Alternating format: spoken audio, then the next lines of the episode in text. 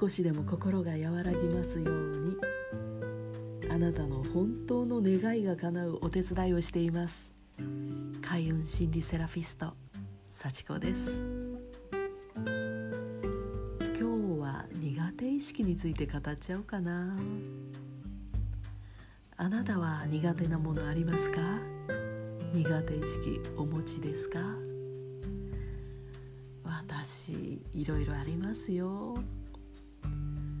ソコンとかスマホとか。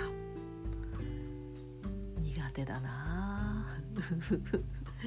毎日触ってますけれどね。そう毎日触れるようになっちゃったんですよ。うんと若い頃商社にお勤めしたことがあるんですね、えー、面接の時に「あなたはパソコンできますか?」って全然聞かれなかったんですよ。であの文字入力はできるできたんです。でもパソコンほとんど触ったことがなくって。で入ってみたらねまあ大変でしたね。でこれをこうやってこうやってこれをやってくださいって最初ね教わるんですけれどもう聞けば聞くほど頭からこぼれ落ちていくんですよ。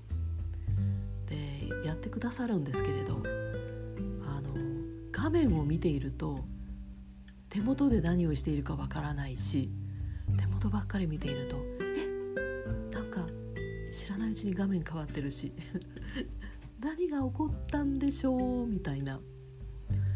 うん。でもねすごいんですよ。毎日毎日触ってたら、えー、頭と心にパソコンの引き出しができましてですね。えー、ちょっと新しいことを覚えようかなっていう時も初めての時に比べて、うん、頭に入ってくるようになりましたね。まあとはいえ今でも覚え悪いですよ覚え悪いんだけどまあ最初にパソコン触った時のことを考えるとものすごくよくできるようになりました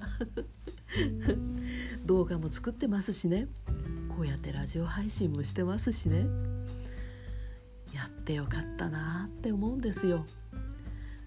えー、なんか苦手なら苦手なりに、えー、不得意なら不得意なりにこういろいろ試行錯誤があるじゃないですか。この試行錯誤がですねこのうん、意図しないおあの寄り道がですねいろいろと良い経験になっているわけです。あの私割といろんな職場でこれまであの新人研修係みたいなことを仰せ使ってきたんですね。でマニュアルなど作るんですけれども。あそうそうパソコンで作るんですね。すごいすごい。ね。あのでもねいろんなことやらかしたのででいろんなことが分からなかったのでもう不器用でしたしね。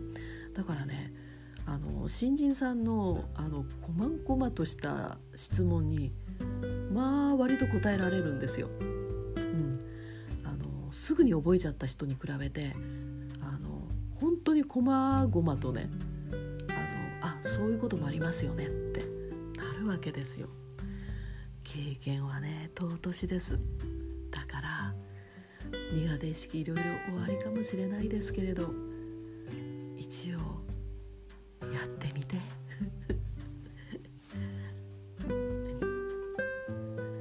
今日も最後まで聞いてくださってありがとうございました。では。またね。